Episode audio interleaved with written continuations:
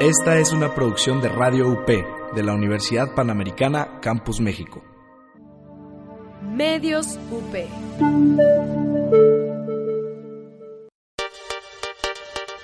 Radio UP es una estación universitaria. Las opiniones y comentarios expresados en este programa son responsabilidad de quien los emite. Los participantes autorizan las transmisiones sin fines de lucro.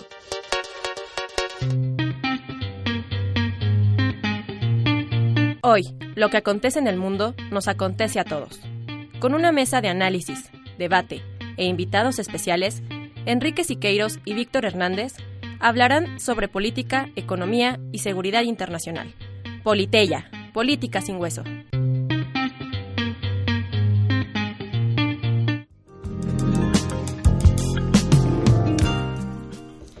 ¿Qué tal queridos amigos de Politeya? Mi nombre es Víctor Hernández y es un gusto recibirlos aquí como todos los miércoles a las 10 de la mañana para hacer política sin hueso. Y me acompaña el procurador, el fiscal, el magistrado de los millennials, Enrique Siqueiros. ¿Cómo estás, Enrique? ¿Cómo estás, Víctor? Es un gusto estar aquí contigo. Víctor Hernández, alias el generalísimo, ya saben, profesor de modelo de Naciones Unidas y estudiante ya del octavo semestre de la Facultad de Filosofía de la UP.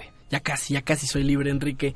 Eh, pues Amigos, como les hemos adelantado en redes sociales, hoy tenemos un programa muy interesante y es que, dado el contexto postelectoral que estamos viviendo, en el que ha habido eh, muchas críticas al sistema de impartición de justicia, a la manera en que se ha hecho eh, seguridad pública y algunos ámbitos de la seguridad nacional en los últimos sexenios, es que el día de hoy, como anunciamos en redes, vamos a hablar sobre el nuevo sistema penal acusatorio, muy específicamente sobre la etapa de investigación de los delitos. Y yo quisiera ir eh, introduciendo a nuestro invitado, Enrique, nada más antes recordarles, estamos transmitiendo desde la página de medialab.up.edu.mx. Les recordamos las redes sociales de Politeya, arroba Politeya UP, tanto en Facebook como en Twitter, por si quieren interactuar con nosotros en cabina. Y me da mucho gusto darle la bienvenida al licenciado Gualberto Ramírez Gutiérrez. Les leo un poquito de su semblanza. Él es licenciado en Derecho por la Universidad Autónoma del Estado de Hidalgo Actualmente está cursando su maestría en Ciencias Penales y Criminalística en la Facultad de Derecho de la Barra Nacional de Abogados. Él eh, inició su carrera profesional en el año 2003 como auxiliar jurídico en el Ayuntamiento el municipio de Tecama, que en el Estado de México. De 2006 a 2008 se, se, desempeñó como secretario de la agente del Ministerio Público y posteriormente como agente del Ministerio Público en la Procuraduría General de Justicia del Estado de México. Él cuenta con una especialidad en función, eh, ministerial cursada en el INACIPE. En 2009 ingresó al Servicio Profesional de Carrera de la PGR con el cargo de Ministerio Público de la Federación, adscrito a la Unidad Especializada en Investigación de Delitos en Materia de Secuestro de la eh, del aceido. En 2010 recibió el premio al mérito extraordinario por el Consejo de Profesionalización de la PGR y en el año 2010 fue nombrado fiscal especial, cargo que eh, desempeñó hasta 2011. Eh, en 2014 fue nombrado titular de la Unidad Especializada en Investigación de Delitos en Materia de Secuestro. me da mucho gusto recibir a Gualberto. ¿Cómo estás, Gualberto? Bienvenido aquí a la universidad. Días a todos. Bueno, bienvenido. Bueno, pues si te parece, Enrique, vamos a empezar contextualizando el problema. ¿Por qué es, porque es relevante hablar de el nuevo sistema penal acusatorio. A mí se me hace muy, muy interesante esta eh, teoría de la elección racional, que es el modelo que muchos economistas, politólogos utilizan eh, para describir la manera en que tomamos decisiones económicas, decisiones políticas. Y es interesante porque en, el ámbito delictivo, la teoría de, eh, de la elección racional nos dice, a ver, eh, cuando una persona comete un delito no se trata de un tema de maldad natural, no se trata de un tema de depravación, sino de un tema de oportunidad. Es decir, quien comete un delito lo hace ponderando dos elementos. Número uno, ¿cuál es la pena que sigue a esta acción que estoy a punto de cometer? Y número dos, ¿cuáles son las posibilidades reales de que yo sea atrapado tras la comisión de este delito? Y en ese sentido a mí me parece muy ilustrativo el, índice global de impunidad que, publica la Universidad de las Américas Puebla, porque al menos las cifras de 2015 nos decía que en primer lugar, de alrededor de 25 o 26 millones de delitos que se cometen al año según la, la ENVIPE, la Encuesta Nacional de Victimización, solamente 92% de esos delitos se denuncian. Eh, las causas más comunes para no denunciar son desconfianza en la autoridad o simplemente la creencia de que es una pérdida de tiempo, de que no se va a resolver. Y luego, del resto de delitos que sí se denuncian, de los delitos que en efecto son consumados y denunciados, solamente 4.46% alcanzaba en 2015 una sentencia condenatoria. Eso nos daba una impunidad total de 99% de delitos en México y después de, ese panorama tan sombrío en el que había 99% de probabilidades de cometer un delito y de no ser atrapado, yo quisiera preguntarle a, a Gualberto cómo ha cambiado específicamente la etapa de, investigación que es crucial para, para detener esta, esta práctica de impunidad. ¿Cómo, ¿Tú cómo describirías, Gualberto, la etapa de investigación del delito bajo el nuevo sistema penal acusatorio en contraste a cómo se hacía antes? Es decir, ¿cuáles son las mejoras que han habido? Bueno, pues hay... Considero que el tema del, sistema penal acusatorio es un tema muy importante para, para abordar considero que algo de lo que nunca se habla es de la investigación y de los avances que se han tenido en nuestro país en el tema de investigación. Obviamente, por ejemplo, sí habría que dividir el tema que finalmente llevamos un modelo de investigación para delitos de orden común y delitos de orden federal. en su momento habría delitos que a lo mejor no con una complejidad bastante, sino un tema de, delitos, digamos, catalogados o dentro de los códigos penales estatales, que al final de cuentas pues son, son delitos que se tienen que atender, que es un poquito más fácil la, la investigación, o los elementos también son menos este, rebuscados. Por el contrario, a nivel federal existe un tema de una mayor especialización en el tema de delitos, ya delitos más en específico, este, tratando, por ejemplo, secuestro, temas de, drogas, temas de robo de hidrocarburo, temas de operaciones con recursos de procedencia ilícita, en donde finalmente la investigación tiene que ser un poquito más eficaz y tiene que ser un poquito más especializada.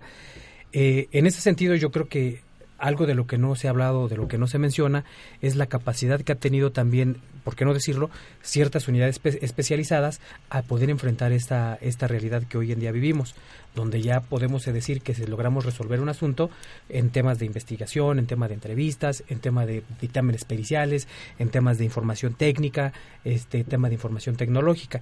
Entonces, pues realmente eso se, eso se genera. Eso mucha gente lo diría, pues, pero mucho de eso que en su momento este pudiesen pensar en un ideal, no se dan cuenta que sí lo tenemos en México y que sí se está aplicando y a veces pues la crítica la, la crítica general este pues también avasalla a, las buenas prácticas que se han dado en las unidades especializadas. Ahora, recordemos nada más un poquito, ¿quiénes son los personajes que intervienen al momento de investigar un delito? A ver, tenemos el Policía Primera Respondiente, tenemos al Ministerio Público, tenemos a los peritos, alguien más que se me está olvidando en, la etapa de investigación. Básicamente son las personas que ahí este, intervienen. Aquí habría que tomar en cuenta una persona, ¿eh? y es, esto. Hay, hay delitos en los que al final de cuentas, si hay alguna víctima en lo particular, hay delitos donde hay víctimas directas de delito, por ejemplo, tema de secuestro, tema de tráfico de personas, tema de este, pornografía infantil, donde hay víctimas. En ese sentido, uno de los grandes avances que ha habido a través de los años en, el sistema jurídico mexicano es la inclusión de la víctima a esta, a esta parte de la investigación. Entonces, en este tipo de delitos, la víctima es una es partícipe directo y está generando mucha información y coadyuvando de manera directa con el Ministerio Público. Realmente él ya funciona como, como una parte en el proceso y eso es lo que finalmente también va ayudando. Ahora, tratando de, caracterizarlo, pensando que, que ni Enrique ni yo somos abogados, ¿cuál es el el proceso así, muy esquemáticamente, desde que se comete un delito, las etapas más importantes del proceso de investigación y cómo llegamos a una sentencia? Es decir, ¿cuáles son como los pasos más importantes en este entramado? Mira, lo, primero, lo primero y más importante es esto, es ubicar y diferenciar las, las cuestiones que vienen en el tema del, del sistema anterior. Hoy lo más importante, al igual que, que, antes, es importante de la noticia, de la noticia crímenes. Ya en su momento puede ser que la autoridad se dé cuenta a través de, de, un, hecho este, que, se, que se percaten a través de cámaras, de un conocimiento previo por alguna situación, o directamente por alguna denuncia o querella de, de alguna de las, de las víctimas o de algunos de los testigos. Ese es, digamos, la, eh, como que el punto de arranque de la investigación. En ese tema de la investigación, obviamente ya aquí el Ministerio Público, sí como rector de la investigación, de manera inmediata también da intervención a la policía investigadora. Hay que, hay que ubicar que no necesariamente la policía investigadora tendría las funciones de primer respondiente, porque a lo mejor el primer respondiente es cuando se da un hecho delictivo de manera inmediata y es la primera persona que llega a la escena, este, este, a la escena del crimen y ella pudiese empezar a atender y, recabar cierta evidencia. Pero hay delitos en los que se da la denuncia y lo que empieza a hacerse es una investigación, porque no se tiene ubicada ni delimitada dónde fueron los hechos, ni mucho menos, y es ahí donde empieza a intervenir la policía investigadora en base a eso, por ejemplo, va generando ciertas diligencias. Te pudiese decir que, por ejemplo, que en, la unidad de que, tu servidor este de la cual está encargado este somos somos una unidad que ocupa mucho el tema por ejemplo buscamos el tema de las cámaras este buscamos por ejemplo el tema de, pedir la información telefónica buscamos mucho el de por ejemplo tratar de acudir a testigos y es empezar a, a, buscar todos los elementos para poder ir llegando. Ya que se vayan juntando esos elementos y que vamos pudiendo tener ciertos elementos que nos permitan acreditar una responsabilidad de cualquier delito entonces el, el momento está en que el ministerio público genere a lo mejor este la solicitud de orden de aprehensión cuando se genera el MP, la solicitud de orden de aprehensión, y la policía logra su cumplimiento, llegamos a la etapa donde finalmente formulamos imputación. El juez en su momento determinará si tenemos los elementos mínimos para este, llevar a esta persona a un proceso y entonces dicta lo que es el auto de vinculación. El auto de vinculación este, viene a, determinar por ejemplo, sería el símil de lo que antes mucha gente ubicábamos como el auto de formal prisión. Entonces ese sería el auto de vinculación una diferencia importante en el nuevo sistema es que sí ya se establecen, este, digamos, parámetros más cortos al tema de la investigación. O sea, aquí se, se dicta, por ejemplo, el, juez atendiendo a, la, a las pruebas presentadas por el Ministerio Público, a la complejidad del hecho y a, también a lo que también el inculpado refiere, este, establece un, un periodo de investigación complementaria lo que pudiesen entender antes como la instrucción. Entonces, pero aquí se va delimitando porque aquí no podrá tener un máximo de seis este, meses. Entonces un juez puede decir, ¿sabes qué? Para mí son suficientes dos meses para que ustedes investiguen. Pudieses tú pedir a lo mejor como, como fiscalía un tema de una prórroga, este, pero nosotros como fiscalía no podremos exceder de ese término de seis meses. A diferencia del inculpado que sí pudiese pedir, este, digamos, una prórroga a su investigación. En ese prórroga, el que tiene derecho a generar la información es él, pero ya nosotros ya no. Entonces, ese es un tema importante. Ahí, a partir de eso, aquí tomaría un paréntesis, viene lo que yo te comentaba, la importancia de la participación de la víctima. Como la Ley General de Víctimas, que también es un, un tema de, reciente creación, este, publicada en este sexenio, hay en alrededor de, no, no recuerdo si fue en 2013, cuando se sale el tema de la Ley General de, de Víctimas, se establece la igualdad de derechos entre procesado y la víctima directa. Entonces la víctima entonces ya tendría también el derecho o los, los mismos derechos que el inculpado. Entonces como el inculpado tiene derecho a pedir una prórroga de la investigación mayor a ah, la fiscalía, entonces también la, la, víctima puede decir, ¿sabes qué? Yo también considero que es importante que yo pida mi, mi prórroga. Entonces al fiscal le toca debe esperar el desahogo entre las pruebas que dentro de la que se van desarrollando tanto de la víctima y, y del inculpado. ¿Cuál es lo importante? Que al final de cuentas ese es donde te digo que ya la víctima tiene una participación más directa. empieza a, fungir una participación de algo que, que, se ha generado mucho, que es el abogado victimal. Mm. Ya ese puede ser particular o puede ser privado. Hay instituciones que prestan eh, en la administración pública que prestan este servicio y obviamente, bueno, pues ya después llegaríamos al tema de la etapa intermedia, que es donde yo ofrezco mis pruebas. Hay, hay un debate en donde el juez determina qué pruebas me acepta, cuáles pruebas a lo mejor no me acepta, y en su momento ya para dictar una sentencia. Eh, en esencia, y, muy sintético, es, es así el proceso, es así el, el tema del, del proceso penal pero bueno, pudiese tener a lo mejor variantes porque te estoy platicando en generalidad, sí, claro, pero hay delitos muy complejos, ¿no?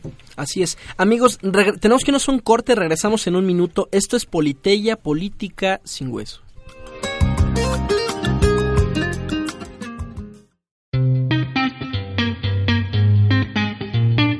En un momento regresamos a Politeya, Política sin Hueso.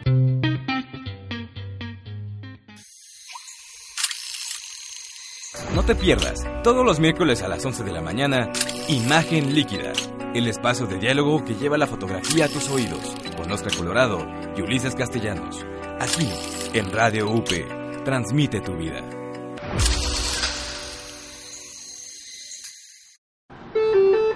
Próxima estación, Rocotitlán. Prepárate para abordar lo mejor del rock en español en esta segunda temporada de Rocola Conoce qué hay detrás de las líneas de transporte que usas a diario. Acompaña tu viaje con sonidos, personajes, palabras y deliciosa comida que le enseñan al mundo cómo hacer las cosas a la mexicana. Soy Dani Rodríguez. Acompáñame todos los viernes de 12 a 1 de la tarde. ¿Estás listo para viajar en el tiempo? Rocola, el espíritu mexicano del rock.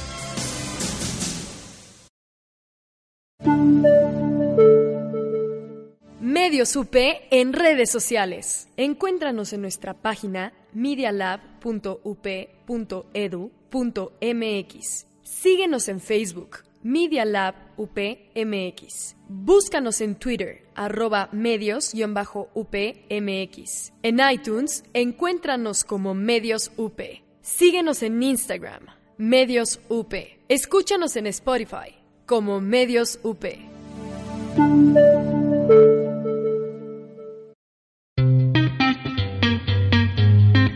Continuamos con Politeya, Política sin Hueso.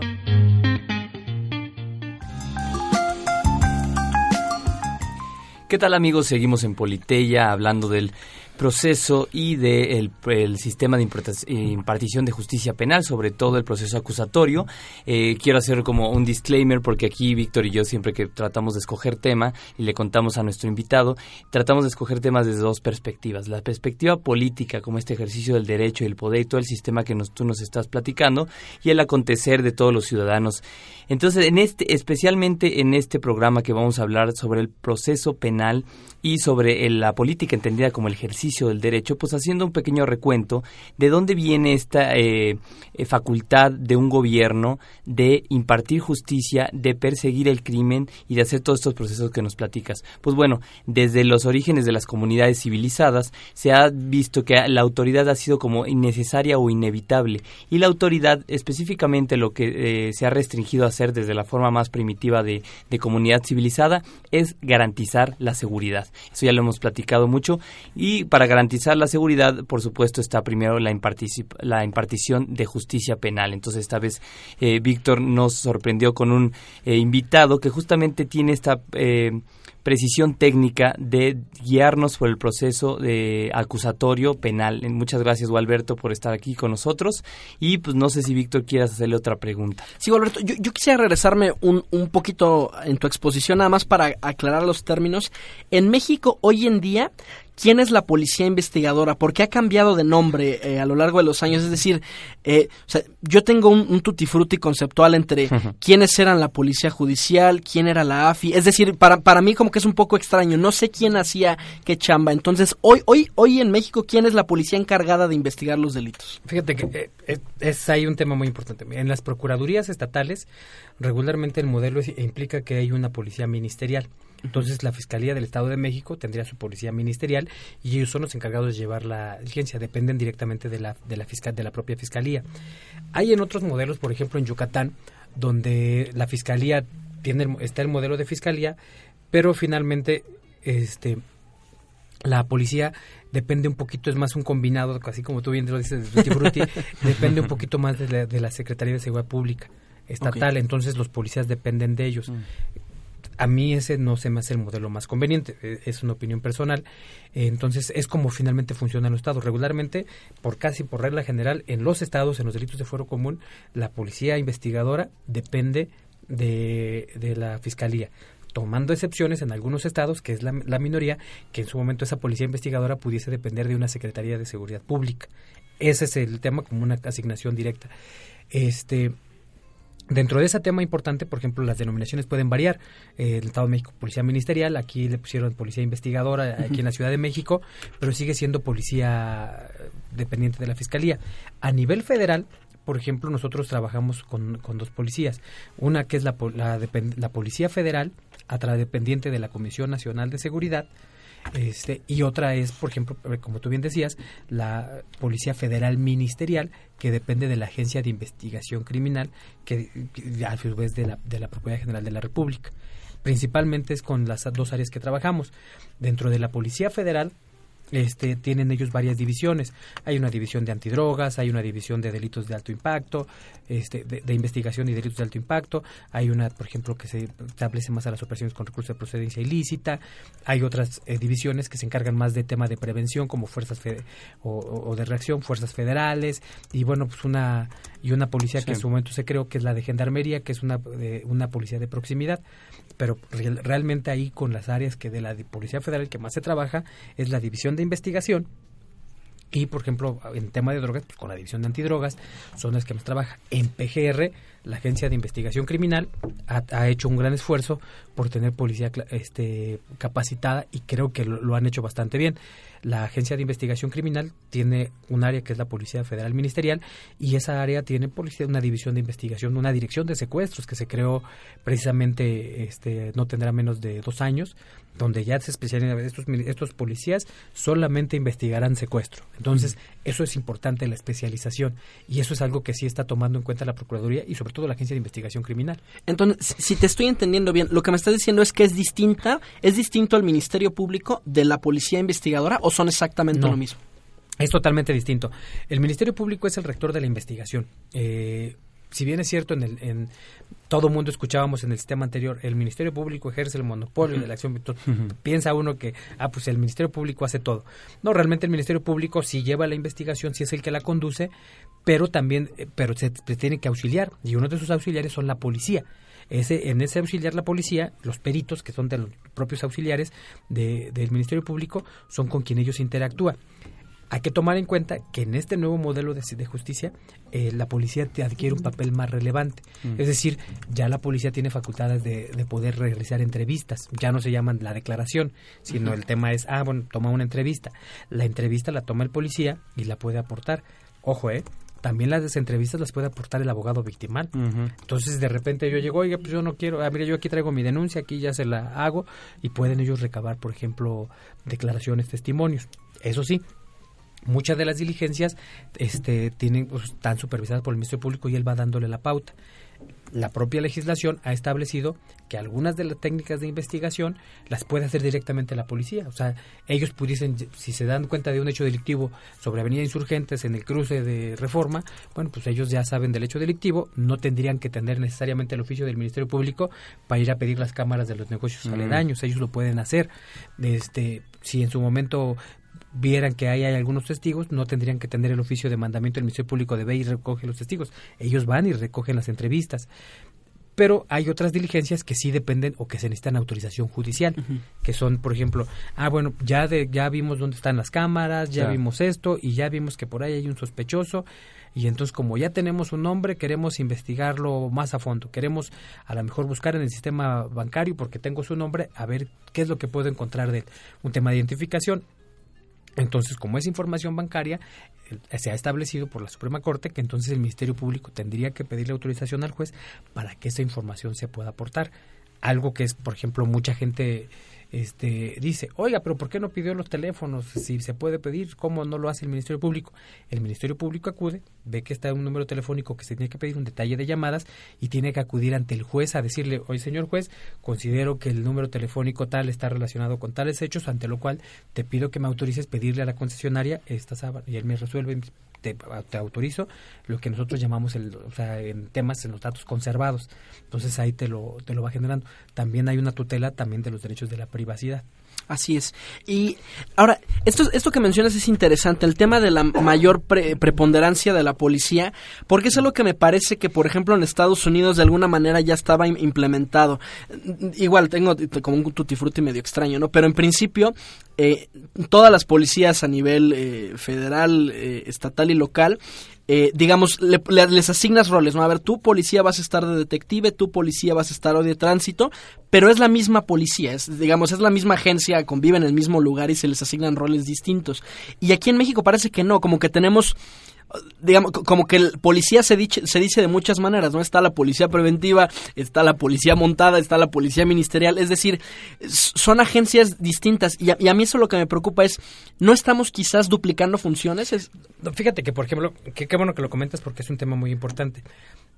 Cuando uno ve el tema del, funcionamiento del sistema en Estados Unidos, te das cuenta que es prácticamente lo que nosotros también tenemos ellos obviamente pues ya llevan años con ese sistema, entonces ya están más adaptados, pero ellos también tienen delitos de orden común, o sea, por ejemplo, delitos estatales, que en su momento ve la policía, por ejemplo, de, de, de, Nueva York, si es un hecho en Nueva York, hay una policía estatal que en su momento se encarga de la investigación, y también ellos valorarán si el tema es que si abordan una investigación, entonces, si esa investigación puede, puede migrar al ámbito federal, también tema de drogas y todo eso.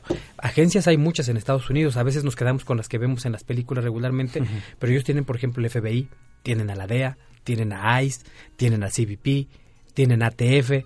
Entonces, por ejemplo, ATF es la que se encarga de, de casi del tema de armas y todo eso. ICE es la que se encarga como del tema de migración, este tema de tráfico de, de, migrantes. FBI es como que la más, la digamos como que se encarga de los estudios de alto impacto. Tema puede también abordar temas de droga. DEA es totalmente eh, asuntos de contra la salud y este y bueno CBP ellos tienen una función más más de, prevención porque ellos son la patrulla fronteriza pero también son son bastantes este eh, policías que también ellos tienen. Y también tienen policías estatales que en su momento atienden el tema de investigación. Efectivamente tienen dividido su rol. Tienen a la policía de proximidad a la policía que, que previene el delito y también tienen a la policía que investiga. Pero eso también lo tienen allá ¿eh? Aquí lo que es importante y dentro de lo que yo creo es establecerle que el Ministerio Público, al final de cuentas, si jurídicamente, yo siempre lo he dicho, un Ministerio Público, si nosotros tenemos la función de llevar a cabo la investigación, pues sí dame, sí dame herramientas, este, legislación, porque a veces es como pedir una fiscalía que se vería muy bonita en el papel, pero si yo no tengo facultades sobre la policía, pues entonces me estás dando una fiscalía sin dientes.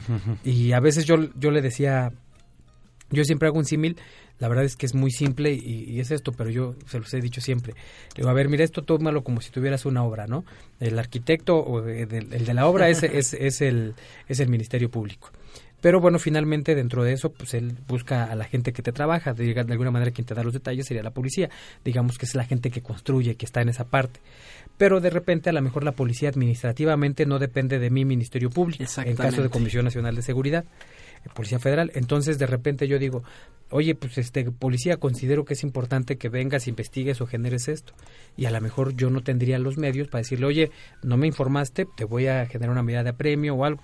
Bueno, y con todo respeto, sí, usted es mi jefe, pero pues yo tendría a mi, a mi director o a mi jefe que me dijo, y yo dependo de tal secretaría, entonces pues hay, este, pues mejor arreglo con mi jefe. Entonces es como si en tu momento tuviera yo un contratista, un intermediario. claro, mira, qué interesante. No, y además, esto es relevante eh, para el tema de, de, insisto, del, del cálculo delictivo, en el sentido de, a ver, qué tan probable es realmente que me detengan si el MP no tiene dientes o si, este, insisto, a mí me preocupa mucho este tema como de, duplicidad de, funciones, ¿no? Porque, por ejemplo, en el ámbito federal, ¿no? Tienes, este, tienes un área de investigadora en Policía Federal y también tienes un área investigadora en PGR, ¿no? Y entonces, ¿cómo logran complementar? Es decir, ¿cómo es relevante la información que me da uno eh, y cómo la compagino con la que tengo yo. Por ejemplo, no sé, o sea, si, si, sabe algo Policía Federal, ¿cómo hago que eso sea relevante para, la, para los elementos que yo estoy aportando? O sea, son, ¿tiene el mismo valor? ¿Hay algún procedimiento intermedio? No, regularmente, por ejemplo, una investigación cuando es señalada, por ejemplo, a una policía, pues esa policía se encarga de llevarla. Puede ser que a lo mejor en la investigación, de repente, otra investigación que pudiese estar llevando el Ministerio Público, el mismo, o otro Ministerio Público, cruce con la investigación que tú estás llevando. Entonces, donde otra vez convergen las distintas investigaciones de ambas policías o hasta de dos ministerios públicos. Entonces, también aquí lo importante, aquí la responsabilidad es que el Ministerio Público tome bajo su batuta, decir, esta, esta parte me es útil, vamos a generarlo con ellos, este, vamos a generar estas líneas de investigación y a irlo aterrizando. Muy bien. Eh, amigos, tenemos que irnos a un corte. Esto es Politeya, Política sin Hueso.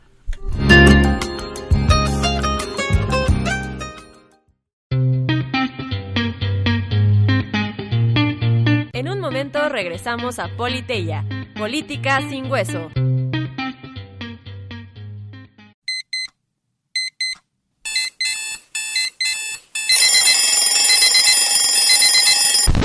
Sabemos lo mucho que odias este sonido. Nosotros también. Mejor inicia tu día con Wake Todos los días, en punto de las 9 de la mañana, con Dylan Macías.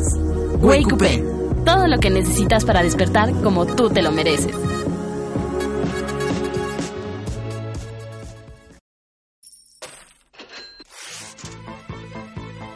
¿Sientes algo mal en tu cartera? ¿Necesitas curar tu falta de información económica? ¿Has pasado del signo positivo al negativo? Escucha a los especialistas para saber cómo prevenir estas situaciones. Solo en Diagnóstico Económico.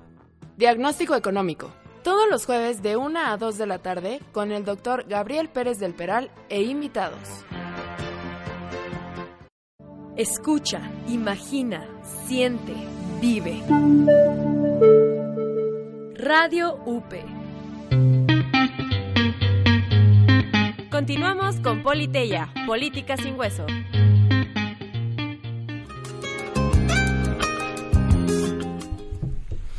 ¿Qué tal queridos amigos? Estamos de regreso aquí en Politeya. Les recordamos que estamos transmitiendo desde la frecuencia de medialab.up.edu.mx. Les recordamos nuestras redes sociales arroba Politeya UP tanto en Facebook como en Twitter para interactuar con nosotros en cabina. Y aprovecho para saludar a nuestras productoras Paula Culebro y Jessica Patiño. Muchísimas gracias. También mandamos un saludo a la UP Guadalajara, que Politeya también se está transmitiendo allá. Estamos con el licenciado Gualberto Ramírez Gutiérrez, titular de la Unidad Especializada en Investigación de Delitos en Materia de Secuestro de la CEIDO en PGR. Y Enrique tiene una pregunta que le está carcomiendo desde, desde que entramos al corte. Sí, esta pregunta, digo, normalmente hay que hacerla con cuidado porque entiendo que tú tienes una especialidad técnica y a veces las preguntas como de filosofía del derecho, pues bueno, eh, entiendo que digamos que no las mastiques diario, pero es, es importante preguntarla. Dentro de todo el sistema penal acusatorio, tomando en cuenta el lado del inculpado o el lado del criminal, ¿hasta dónde uno eh, llega en la investigación sobre las causas que lo movieron a cometer el crimen? Eh, ¿A qué me refiero? A que cuando uno traza toda esa narrativa en la que el inculpado o en el caso ya el criminal eh, comete un delito, te vas dando cuenta que ese delito fue movido por muchísimos factores. Eh, y si vas, y puede ser un factor de odio, puede ser un factor de venganza, puede ser un factor de, de delincuencia para el robo, pero si te vas un poco más atrás te das cuenta que las circunstancias de el criminal quizá fueron muy adversas, quizá no tuvo una muy buena educación, entonces se le cerraron las puertas y las oportunidades, quizá vivió en pobreza, entonces vivió siempre en un ambiente muy agresivo y eso configuró su afectividad. Eso, entonces, me gustaría preguntarle, y discúlpame que te lleve tan lejos, hasta dónde llega la investigación para decir, a ver, es que este, esta persona que cometió un crimen, pues toda su vida vivió de manera muy, muy violentada y con muy pocas oportunidades, y en cambio, perdón por, por poner mi ejemplo, pero en el caso de Enrique Siqueiros, que sus papás se conocieron en el coro de la iglesia, pues si yo, si yo, si yo cometiera un asesinato, pues siento que, que en mi caso tendría mucha mayor responsabilidad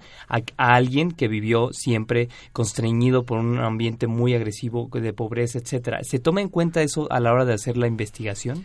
Fíjate que una de las diferencias que marcaban en el tema del nuevo sistema es que ma manejan una, un tema muy marcado, ¿no? En el nuevo sistema dicen que el, el, nuevo sistema es un derecho de acto y no de autor. Se sanciona más el acto mm. y no propiamente a la persona con las antecedentes. Es decir, pudieses a lo mejor yo establecer eh, a lo mejor un tema de un, de un, delito y yo lo que sanciono es el delito eh, mismo puedo tomar en cuenta algunos factores, por ejemplo, los delitos tienen, el código establece ciertas agravantes, por ejemplo, ah, bueno, si fue policía, claro. tanto más de pena, ah, si fue primero delincuente, sí, sí, sí. este, le podemos aplicar este beneficio, ah, pero si es reincidente, entonces tanto más de pena, si el delito tuvo, este, verificativo, este, en un lugar público, tanto más de pena. Entonces, ahí es donde se pudiese ir generando. Yo creo que esa parte bien es importante porque es importante es, es relevante uh -huh. saber en dónde se están originando la para una para una buena política pública dónde se están originando de, de verdad nuestros Claro. nuestros este nuestros delitos que como, como bien tú lo dices pueden defectarse por diferentes causas sociales en donde ya no tanto con nosotros en la investigación eso se determina pero sí es importante por ejemplo dentro del ya cuando se va a llevar a cabo el tema de las de ya de la ejecución de la sanción entonces hay un juez de ejecución. El juez de ejecuciones tendría ya más facultades para valorar si en su momento, bueno, pues esta persona observa buen comportamiento, ha generado Mm. esto y todo Ok. esto. Y estableceríamos a, a eso, ahí vienen relevante otras figuras que establece el, el nuevo sistema de justicia, que es las unidades de medidas cautelares que son dentro de los problemas que enfrentamos ahorita en la implementación. O sea, unidades de medidas cautelares a nivel federal todavía no existen. Entonces, bueno, pues todavía nos hace falta algo importante de, de- de plantear, algo que tiene que ser relevante, pero principalmente es eso. Aquí el derecho es un derecho este, de, de- de acto y no de autor. Sin embargo, en el tema ya de la ejecución de la sanción se puede analizar un poquito las constancias y obviamente tendrá un tema de política pública para poder ir desempeñando. Hay delitos que no tienen ningún beneficio. El secuestro es uno de los delitos que no puedes llegarle, no puedes otorgarle ningún beneficio. ¿Por qué fue así? Bueno, pues en su momento también el espíritu del legislador varía las circunstancias que se motivaron a generar esa legislación habría que analizar el momento en que se generó, cuáles son las circunstancias y todo ello. No, y, eso es bien, interesante porque lo, lo, comentaba Gualberto el, día que nos conocimos en un evento de la Red Nacional por la Seguridad. El, en términos culturales, el nuevo sistema penal acusatorio ha generado mucho eh, choque porque hay, hay cierta gama de delitos que ya no requieren como antaño una prisión preventiva oficiosa, ¿no? Porque eh, lo platicaba Gualberto, el mexicano tenía una cultura de la más mínima ofensa a mi persona yo quiero cárcel, yo quiero casi casi que esta persona sea condenada por el resto de su vida. Y, justo, por ejemplo, hay delitos, es algo que me, creo que criticaba Mancera, ¿no? Ahora para... Eh, robo, es decir, como el, los típicos delitos que sufre el, traficalino aquí en la Ciudad de México, eh, ya muchas veces ya no requieren la, la, prisión preventiva, sino que llevan su proceso con algunas, mentiras, con algunas medidas cautelares, no como el que tengan que venir a firmar cada mm. semana. y, eso ha generado mucho choque cultural, ¿no? Porque el mexicano lo que quiere es, venganza, es me ofendiste y quiero que, estés en la cárcel y que te, la pases mal en cualquier forma posible. Este es un tema importantísimo y muy relevante. Efectivamente, en el nuevo sistema se estableció, por ejemplo, hubo una reducción de... Ante, anteriormente entendíamos los delitos graves, es decir, los delitos graves que venían contemplados en el código eran los delitos que no, que no, que no alcanzaban un tema de fianza, que era mm. cuando pedíamos una libertad bajo fianza, y era un catálogo un poco más amplio. Entre, ya cuando, con este nuevo sistema, ese catálogo se redujo. Entonces, ahorita se estableció lo que se pudiese ser el símil de delitos graves, se estableció a delitos de, de, prisión preventiva este, oficiosa, es decir, delitos que ya no hay que argumentar más o solamente señalarlo, donde finalmente también no van a alcanzar una libertad ni ningún beneficio para este, enfrentar ese proceso pero también habría otros delitos, por ejemplo, donde el legislador dijo, bueno, si tú consideras que una persona debe quedar o debe ser privada de su libertad para enfrentar ese proceso porque se vaya a sustraer, porque corra en peligro, el Ministerio Público justifique, justifica por qué se tiene que quedar. Aquí viene una de las principales problemáticas. Si el Ministerio Público puede justificar, pero al final de cuentas también depende de las medidas cautelares, o sea, depende de esa unidad que no existe. Entonces, ahí es donde enfrentamos ese pequeño problema un tema muy complejo y muy controvertido es el tema de las armas. Este, regularmente dicen, bueno, pues es que la arman, pero Anteriormente la Ley Federal de Armas de Fuego y Explosivos establecía una clasificación, entonces decía de tal calibre a tal calibre, bueno, pues sí puedes alcanzar libertad bajo fianza, estas las puedes tener en tu domicilio, estas se pueden portar con licencia y estas de plano ni, ni, ni, ni, las ocupes porque son de, de, uso de exclusivo del Ejército y de la Fuerza Armada. Entonces estaba delimitado. Actualmente una de las cuestiones, por ejemplo, que eh, en lo personal se va generando, yo puedo tener a cualquier persona, pero no sería normal que, por ejemplo, cualquier alumno de la universidad llegara con un R15, pues dirías, oye, pues ¿para qué lo traes? O sea, yo no tendría que justificarle este eh, el tema. Es, importante ver el tema del calibre, es el tema de, importante de verificar esa situación. Entonces, bueno, es un tema de ahí un, de un debate fuerte que está diciendo, no, es que el Ministerio Público tiene que justificar. No le veo ningún problema que el Ministerio Público tenga que justificar. Pero ahí viene una reflexión que yo hacía la, la ocasión anterior. Hay ministerios públicos, también eso a, veces duele decirlo, que justifican su trabajo, ¿no? Y que sin problema analizan la, la, la situación y todo eso. Pero hablan, podrá haber también ministerios públicos a lo mejor sin una responsabilidad grande eh, por su por su país y por la sociedad que digan bueno pues si la si el código no establece que sea un, delito de prisión preventiva oficiosa pues entonces que enfrente su proceso en libertad entonces hay un artículo el 140 donde establece mira pues yo voy a investigarte pero como no tengo que generarte ahorita un tema de formular de imputación salte y ya después vemos cómo lo resolvemos. La problemática es que nosotros, yo sí lo he visto y lo hemos enfrentado, donde nosotros hemos percatado que a una persona fue detenida con un vehículo robado y con una granada, le aplican el 140 a otro ministerio público de, de otra área y de repente pues esta persona seguía relacionada con secuestros. Entonces yo digo, si en su momento se le hubiera pedido la prisión, otra cosa hubiese sido. ¿Cuál es el detalle? Que al final de cuentas creo que esa responsabilidad a lo mejor todavía no estamos preparados para que sea una cuestión donde pueda decidir el Ministerio Público necesariamente. Entonces creo que es una responsabilidad del legislador. Decirle, a ver, mira, tratándose de estas armas, pues ya ni, ni cómo, ¿eh? O sea, pídelas necesariamente al Ministerio Público. Y creo que es una forma también de amarrar las manos a estos malos funcionarios que pudiesen estar haciendo, teniendo un provecho con esas libertades que estaría generándose un tema de falta de responsabilidad. Ese es, por ejemplo, el tema yo sí creo que no todas las armas. Es diferente la circunstancia de que, por ejemplo, el pasado 16 de septiembre hubiésemos asegurado a lo mejor en en una zona serrana a una persona con una carabina 30-30 soltando tiros pues, porque era la fecha y finalmente se justificaba. O sea, las circunstancias son totalmente distintas. No, no en revolución aquí con la granada. Exactamente. Eh, ahí varía la, situación. O sea, es diferente traer una carabina 30-30, un, un rifle 22 o un rifle de cacería, a, por ejemplo, transportar un, un, un AK-47, un R-15 o a lo mejor hasta el tema de, de un calibre este 50, ¿no?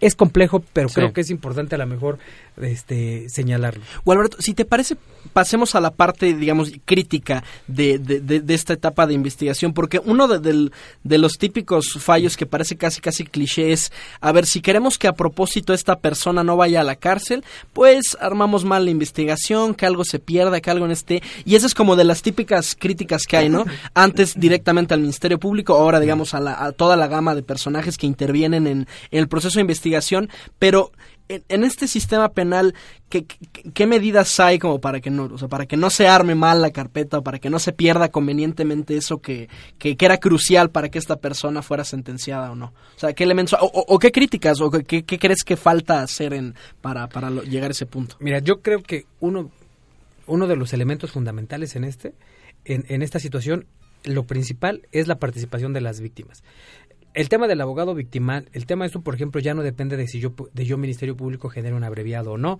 Finalmente, yo como, ya no tendría que ser como en el sistema anterior que incorporara yo mis pruebas a través del Ministerio Público. Ahora directamente yo víctima puedo generar mi promoción y pedir directamente mis pruebas. Eso es fundamental, la participación de la víctima. Yo, la verdad, me considero una persona afortunada por estar en contacto con las víctimas, porque a través de las víctimas aprendes mucho. Aprendes técnicas de investigación, también aprendes a ser sensible con ciertos, con ciertos detalles, y entonces también te va generando. En los delitos donde hay víctimas, yo creo que la principal, el principal supervisor es, es, la víctima misma. Obviamente tiene herramientas porque a lo mejor la víctima no conoce de derecho, no conoce de investigación, pero tiene, tiene, tiene, con, tiene con él al abogado victimal. Es decir, puedo yo contratar un abogado particular para que me esté apoyando durante esa desde la investigación hasta todo el desarrollo del proceso. Pero también la, la, algo que también habría que establecer es que existe una figura, una, un, un organismo que es la comisión, este, la SEAP, la Comisión Ejecutiva de Atención a Víctimas, que dentro de sus áreas, aparte de ello, tiene un área de asesoría jurídica y ellos son los que aportan, por ejemplo, los abogados cuando yo como como cuando yo como inculpado, como perdón, cuando yo como inculpado, yo tengo derecho a tener un defensor. El inculpado, eh, aquí viene una de mis primeras críticas. El inculpado tiene derecho a tener un defensor. El defensor lo provee el Poder Judicial de la Federación hasta a través del Instituto de la, eh, de la Judicatura Federal, de la Defensoría Pública. Ese este defensor público es una persona, un abogado que gana bien y garantiza la defensa de esta persona. Sin embargo, la víctima también tiene derecho a un asesor, a un asesor victimal, pero ese asesor victimal se lo proporciona la Comisión Ejecutiva de Atención a Víctimas del Delito. Si comparamos en el número, yo creo que es abismal la diferencia. Hay más defensores públicos para inculpados que más asesores victimales para víctima. Ah. Si comparamos el tema de los sueldos de los defensores públicos, gana más el defensor público federal que el asesor este que el asesor victimal. Ah, Entonces ahí hablaríamos de un tema de inequidad en el proceso y a veces se nos olvida esa parte. Entonces yo creo que eso es importante tomarlo en cuenta. Y además tú, tú, comentabas eh, ese día en el evento, Gualberto, una, una, otra crítica administrativa, ¿no? La falta de una de una policía procesal que lo que hace es a ustedes hacerles perder tiempo que necesitarían invertir en investigando el delito. Exactamente. Por ejemplo, dentro del tema de la, de, de la policía habría que establecer dos cosas. Cuando yo llego, cuando yo, Ministerio Público, llevo a una persona ante la acción de la justicia, este, yo finalmente le aviso, señor juez, tengo a tal persona, le pido audiencia para controlar la detención si es un delito flagrante, o finalmente le pido audiencia para formular imputación si es un cumplimiento de orden de aprehensión. Cuando yo llego a esa etapa ya estaría la persona a disposición del juez, del juez de control. El juez de control legalmente se tendría que auxiliar de otra figura de policía en esa mezcolanza de policía, que es la policía procesal, que solamente se encargaría del traslado y de la disposición. La realidad es que aunque físicamente se encuentra creada, pues al final de cuentas al Ministerio Público nos siguen dejando la carga de la prueba, perdón, la carga del trabajo, ahí la carga del trabajo, decirme, llévame usted, ah, Ministerio Público, ah, me lo va a traer a disposición, le señalo audiencia a las 12, pero usted tráigamelo al Centro de Justicia. Entonces el mismo Ministerio Público, junto con la policía que estaba investigando, pues tiene que llevar a la persona procesada, al inculpado, al Centro de Justicia y encargarse, ya cuando llegamos y lo dejamos en el centro de justicia, si en la sala está la policía procesal. Pero si esta persona la vinculamos a proceso y me dice, ahora sí, yo ordeno la vinculación y ordeno que se quede este, con presión preventiva justificada o, es oficiosa y ordeno que para, esa, para efecto de cumplir esa medida lo interne en el Cefereso X o en el Cerezo X. Entonces la carga me queda a mi Ministerio Público. Ah, al Ministerio Público, ya que le fijé la, la, prisión preventiva a su inculpado, llévelo usted también al penal. Entonces es un tema de perder el tiempo, perdón la, la expresión, pero el investigador tendría que estar investigando, no estar haciendo traslados. En Estados Unidos, es donde está la figura de los que ellos manejan, como por ejemplo el, el tema de, de, los marshals. Los ah, marshals, cuando tú ubicas, por ejemplo, ellos son los que se encargan de los traslados, de la protección a testigos, de la protección a personas, y ya cuando es el tema de la audiencia, ya no se encarga del traslado del FBI o la DEA o ICE o ATF, sino ya es una disposición de los marshals. Esa es la figura a la que tendría que llegar este, la policía procesal. Y sobre todo porque los primeros días son cruciales, ¿no? Si estás perdiendo tiempo trasladando al detenido, lo que ocurre es que pues estás perdiendo esas horas cruciales en que la información está ahí este, disponible. Eh, Ahora, yo, también quisiera preguntarte, porque tienes una crítica incluso sobre la construcción de los centros de detención, o que, que en un lado está el, juzgado y a 30 kilómetros está el, centro de detención. Sí, una de las problemáticas que yo veo es que finalmente en esta reforma del, del sistema de justicia pues, está establecido en 2008, pero de 2008 este no depende de los operadores del sistema, no depende de los ministerios públicos, no depende de los policías, sino de la gente que se encarga de organizar los proyectos y las finanzas y en su momento establece. Entonces este a lo mejor la necesidad de, de un penal dicen ah bueno eh, Guanajuato, ¿no? Ah, pues yo creo que eh, pudiese tener el Poder Judicial mi sede de mis juzgados de control aquí en la capital, en León o en Silao, que es una zona con, metropolitana, y aquí pudiesen quedar mis juzgados federales porque aquí se verían muy bien. Pero el problema es que sí, el Poder Judicial hizo situación, pero a lo mejor el órgano desconcentrado, que es quien se encarga del tema de los penales, dijo, ah, mira, yo creo que aquí en esta zona quedaría muy bien mi centro federal, en mi Ceferezo y esto, y lo hace en Ocampo, Guanajuato. y no se dan cuenta que están a, a distancias abismales males y entonces ahí donde vienen los problemas del traslado. Problemas como eso, de donde tú tienes que llevar, oye, pues entonces cuando voy a tener una audiencia tengo que sacar al procesado o al inculpado, perdón, de, del CEFER eso y llevarlo a, al, al, penal al perdón, al centro de justicia. Entonces, por ejemplo, ahí ya van poniendo en riesgo. De verdad, hubo una nota hace aproximadamente mes, mes y medio, donde un policía que estaba en procesal encargado de un traslado, este, fue, desgraciadamente fue este este asesinado por uno de los de las personas que llevaba en un traslado. Entonces imagina también el riesgo que hay para, para, el tema. Para todos, para el detenido, para el que se traslada. Y a lo mejor en unas críticas social diríamos, no, pues es que entonces no estaba bien, preparado el policía, pero son circunstancias que en su momento se van generando. Yo preferiría mejor no arriesgar y tener el cerezo, entonces para que el traslado no genere un tema de mayor peligro. Creo que sería lo más adecuado. Viene un detalle por ejemplo, en ese tema de los egresos, por ejemplo, tendríamos que establecer que haya áreas femeniles y áreas este, varoniles. Porque en su momento nos hemos creado cerezos, pero pues, tanto femeniles o, o, varoniles. Sí, no, y que es un tema de, de convivencia, de, violencia que se puede generar.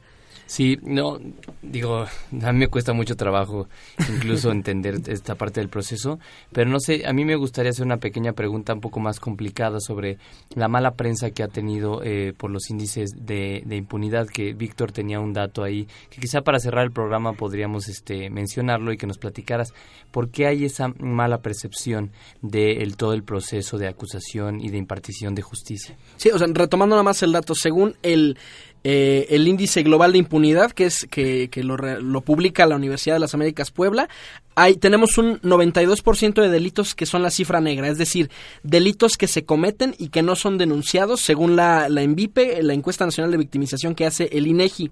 Y después, ya digamos, del, del, del, 8% restante, considerándolo como, como un 100%, solamente 4.46% de esos delitos alcanzan sentencia condenatoria. Eso en, el agregado, según eh, al menos el índice global de impunidad de 2015, nos daba 99% de, de, impunidad de delitos en, en el país. Insisto, con, considerando los que no se denuncian y incluso los denunciados los que no alcanzaron una sentencia condenatoria. Que ojo, o sea, no, es una invitación a condenar más gente, o sea, tampoco se trata de, de, porque luego se puede generar este incentivo, ¿no? Este burocrático, Ay, pues si, si la, mala imagen es que no estamos condenando suficiente gente, pues vamos a, a, echarle ganas en eso. Pero, pero, ¿tú cómo ves esta perspectiva, digamos, ya a nivel más, más general para, para ir cerrando el programa? Mira, aquí por ejemplo lo que platicábamos, y es, es importante tomar la división de los delitos donde posible, donde la mayor crítica, por ejemplo, esas encuestas se levantan en tema de los delitos que te pasan habitualmente como ciudadano. Me robaron la cartera, me robaron el celular en el metro, me generaron. Entonces, todo eso, aquí la problemática es que sumamos los delitos, digamos, del, diario que te toca a las, a las fiscalías estatales con los delitos complejos. Entonces, habría que analizar, habría que hacer la división dentro de cómo están funcionando las unidades especializadas. Por ejemplo, yo te puedo decir que en el tema de secuestro ha habido una reducción, porque entonces es una investigación más compleja, más profesional, y le hemos generado, donde la población ha resentido el tema, dice, bueno, a lo mejor cualquier perdona el comentario, pero alguna persona puede ser egoísta y decir, bueno, a mí que me interesa que sentencien secuestradores, a mí me interesa que no que, la persona que me robó mi cartera sea llevada A, ante el juez. Ese es el detalle que había que generar, abrir, establecer una división de los delitos. ¿En qué sentido?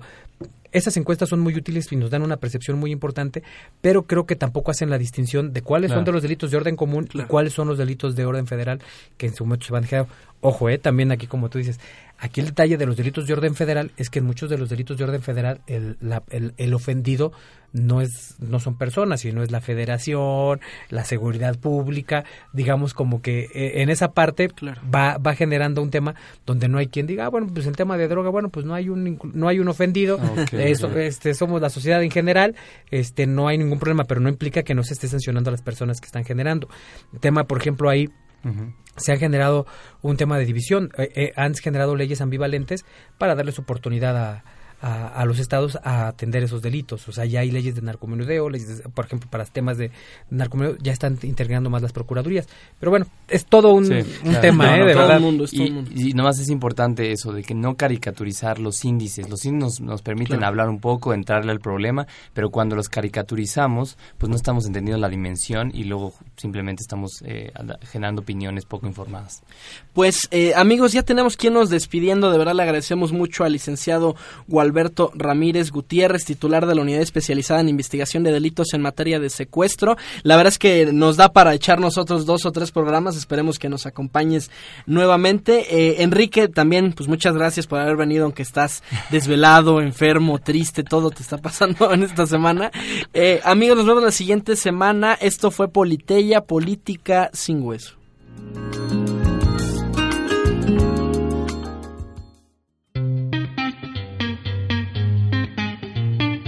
Así concluye Politeya, Política sin Hueso. Escúchanos en la próxima emisión, aquí en Radio UP.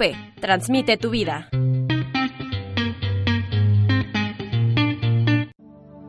Medios UP. Esta fue una producción de Radio UP, de la Universidad Panamericana Campus México.